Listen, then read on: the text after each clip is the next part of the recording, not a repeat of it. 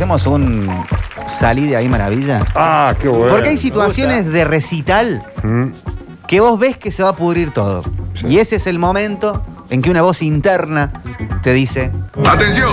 Señales de alerta que no han sido señalizadas en carteles. Parece un foco incandescente diseñado para indicar algo fuera del ordinario. Una voz interior a modo de conciencia endiablada nos dice al oído. Señoras y señores, ¡Salí de ahí, maravilla! tiene que prender.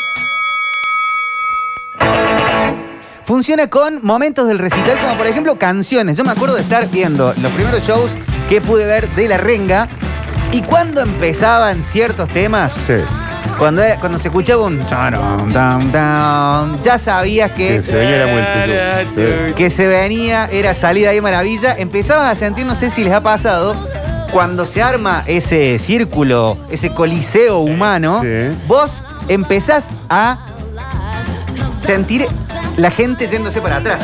Entonces cuando, cuando está esa sensación, es que viene el peligro. No. Es salida ahí maravilla, porque todo lo que va vuelve con presión de atrás. Ah, A mí, ¿sabés lo que me Y hace? el choque en el medio, ¿eh? Me hace muy mal cuando eh, ocurre eso que acabas de describir muy bien, digamos, ese pogo que se va armando, que primero se hace el, el, el círculo. el Y es círculo. verdad, y todos van hacia atrás, por eso Claro. el círculo, ¿no? que queda uno que o por alguna circunstancia eh, puede estar en silla de ruedas, o puede estar en muletas, Sí.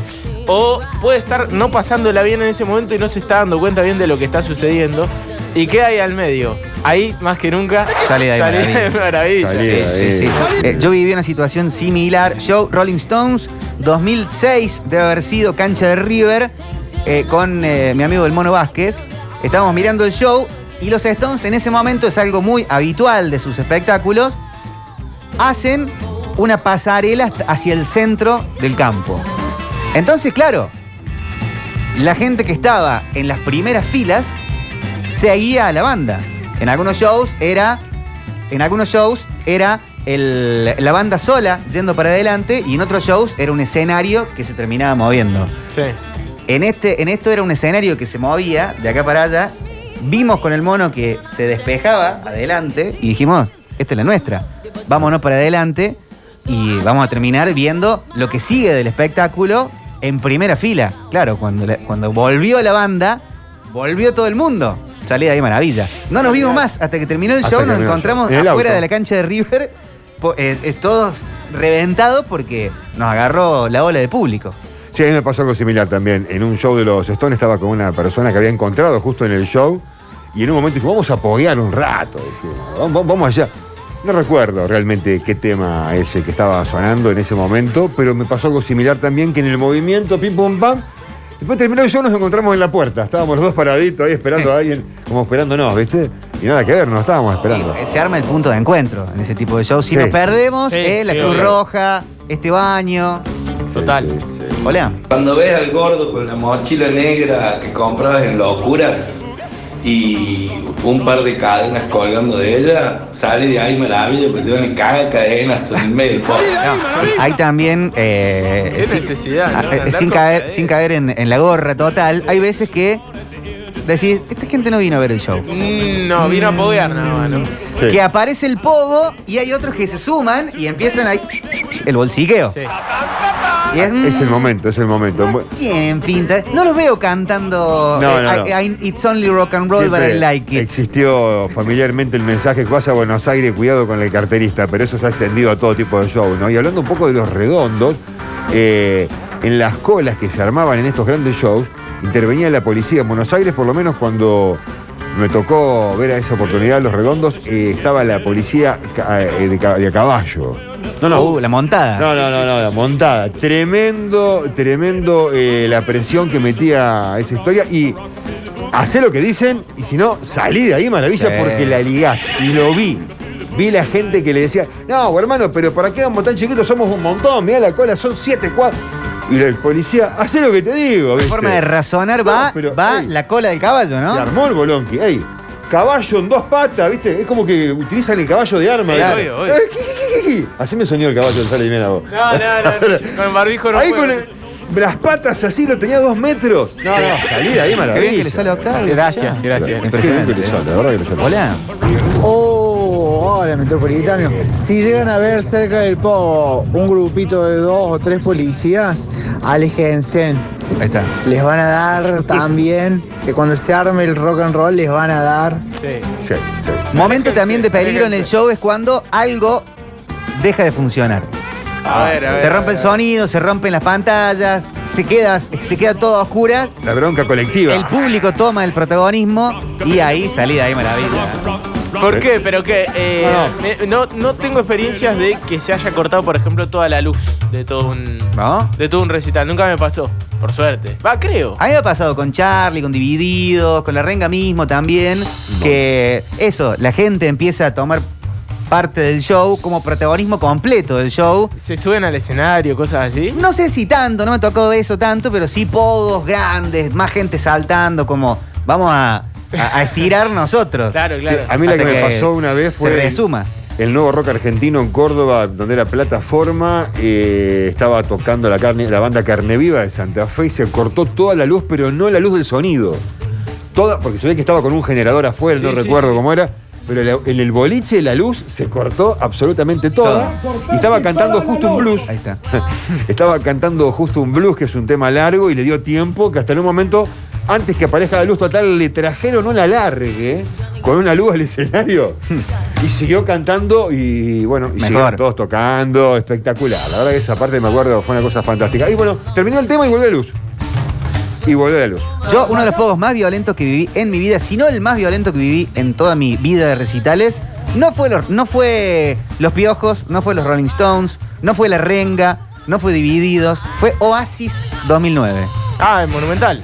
Monumental de River y también los eh, de Oasis en campo de polo. eh, fueron los más violentos porque, claro, es gente que no está acostumbrada a ir a shows, Claro. Que no siempre pueden ver a su artista favorito y pasás por delante de, de esa persona o de esas personas para ubicarte mejor y la violencia de ¡Correte, imbécil! Era de otro planeta. Que lo entendés cuando pensás, ah, bueno, no es como los piojos que hay un entrenamiento de ver Claro, un espectáculo. Esta es gente que Dos veces por mes. es más del boliche, más de otro palo, que ven a su banda favorita una vez cada y cinco en, años. en Oasis Claro. 2009 encima arranca al pleno. No, que Rock sí, and Roll no, Start. total. No, no, no te da mo- Morning Glory. El que vivió. Morning Pogos con Morning Glory sabe de lo que hablo. Hola. Hola Víctor, buen regreso. Octa, Turquito. El mío no fue un salida ahí maravilla, sino no entré ahí maravilla. En el recital de Muse, en el Orfeo, eh, no daba más, no daba más, tenía que ir al baño.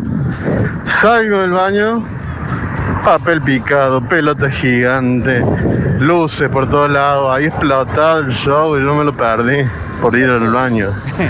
No entres ahí, maravilla. Hay, hay que saber los momentos de ir al baño. Después de una canción o una seguidilla de canciones muy conocidas, ahí hay una intuición que te dice, van a ir con un lado B, van a ir con un tema nuevo. Sí, sí. Ahí voy al baño.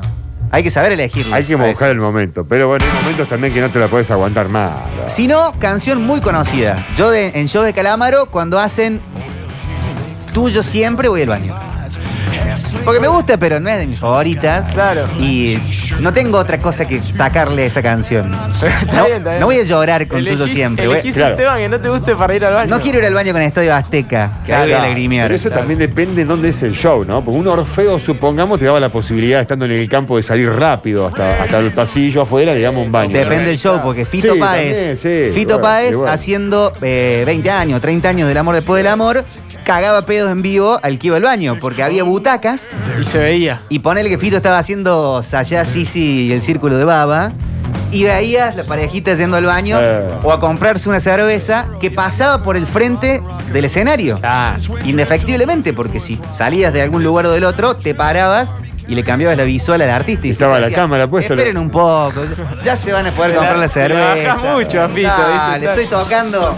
Claro. Y en Se un la cosquín, bajás. por ejemplo, hacer una cola para ir a hacer un pis es tremendo. ¿no? La- Tenés que elegir la canción. Ah, no, pero te llevan varias a veces. Hasta ahí una cola. A veces se amontona, es una cosa de loco. Hay que limitar el consumo, si no. Y Igual, cuando ya estás en la fila y arranca el tema que vos No, te estuviste volvés. esperando toda la noche, volvés. ay, salí de ahí, maravilla. Te volvés, lo escuchás un poquito más de lejos y ahí decís, no va, no voy a tener tanta mala suerte que va a tocar, no sé, yendo de la cama al living, y después al toque inconsciente Eh, colectivo. claro, no va a pasar. es que esa instancia también tiene una previa, ¿no? Andás a saber cuán- cómo llegaste, digamos, cuánto tiempo te la estuviste aguantando hasta que llegaste ahí, ¿no? Oh, Otro salí de ahí maravilla, pero este eran en épocas de Bengala, era cuando se juntaban cuatro o cinco cabecitas mirando hacia el piso, era claramente estaban prendiendo la bengala y después sí, volaba sí, el salí de ahí. para todos lados. Salí de ahí maravilla, que te vas a prender fuego, hombre. Hola. El salida ahí maravilla general eh, de un recital fue Árbol en el Capitán Blue viejo. Eh, vinieron a presentar, no sé qué disco, el- el- no sé si Guau o Chapuzón, uno de esos, cuando estaba en la cresta de la ola de la banda. sí, sí. Eh, bueno, Capitán Blue tenía capacidad para 500 personas, bueno, había 800 adentro. O sea, no había forma Claro. De no morirse asfixiado y deshidratado en ese show. Fue una locura estar ahí adentro. Sí, símil, me pasó Babasónico presentando Infame en Faruk. Había momentos de difícil respiración. No, yo con Piti Álvarez también en el mismo Capitán Blue que estaban nombrando recién en esa etapa, eh, también eh, salí ahí maravilla, asfixiado de, de las bengalas. eh, lo de los pibitos, Sí, está sí, un- sí. uno arriba del hombro, el techo con. El techo era de media sombra, boludo. Sí. No, por favor. No, no, era tremendo. Yo tenía un Vino miedo tremendo cada vez que pasaba el guaso con la bengala. Papo en el año 96 a Margarita y vendió el show como si fuera tipo pub, todos sentados para cenar. Voy con mi novia y otra pareja amiga, eh, pagamos un buen dinero y resulta que eh, minutos antes que Papo subiera se colma el lugar porque la gente entra gratis. Había tanta cantidad de gente que mi novia se sube a una silla y la, y la bajan de un puñete. No. Cuando vi eso me di vuelta, me empecé a A repartir a con todos los muñecos Sí. de esto, eran 10. Bajé a 3, pero salí muy mal. Salí de Salí ahí. de ahí, Che, Un maravilla. montón de mensajes, ahí, pero maravilla. ¿saben qué hay en el próximo bloque? Julio César Chávez Jr. como maravilla, ¿no?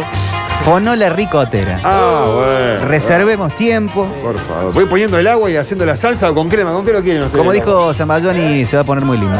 ¿no? Cepas, barbijos, distancia de seguridad, alcohol en gel, fases, ventilación cruzada y nueva ola. Pero aún así hemos logrado establecer el protocolo justo para que la ciudad que vive en la radio haya llegado a una nueva temporada. ¿Qué mejor lugar que este, no? 2021, sanitizando el aire.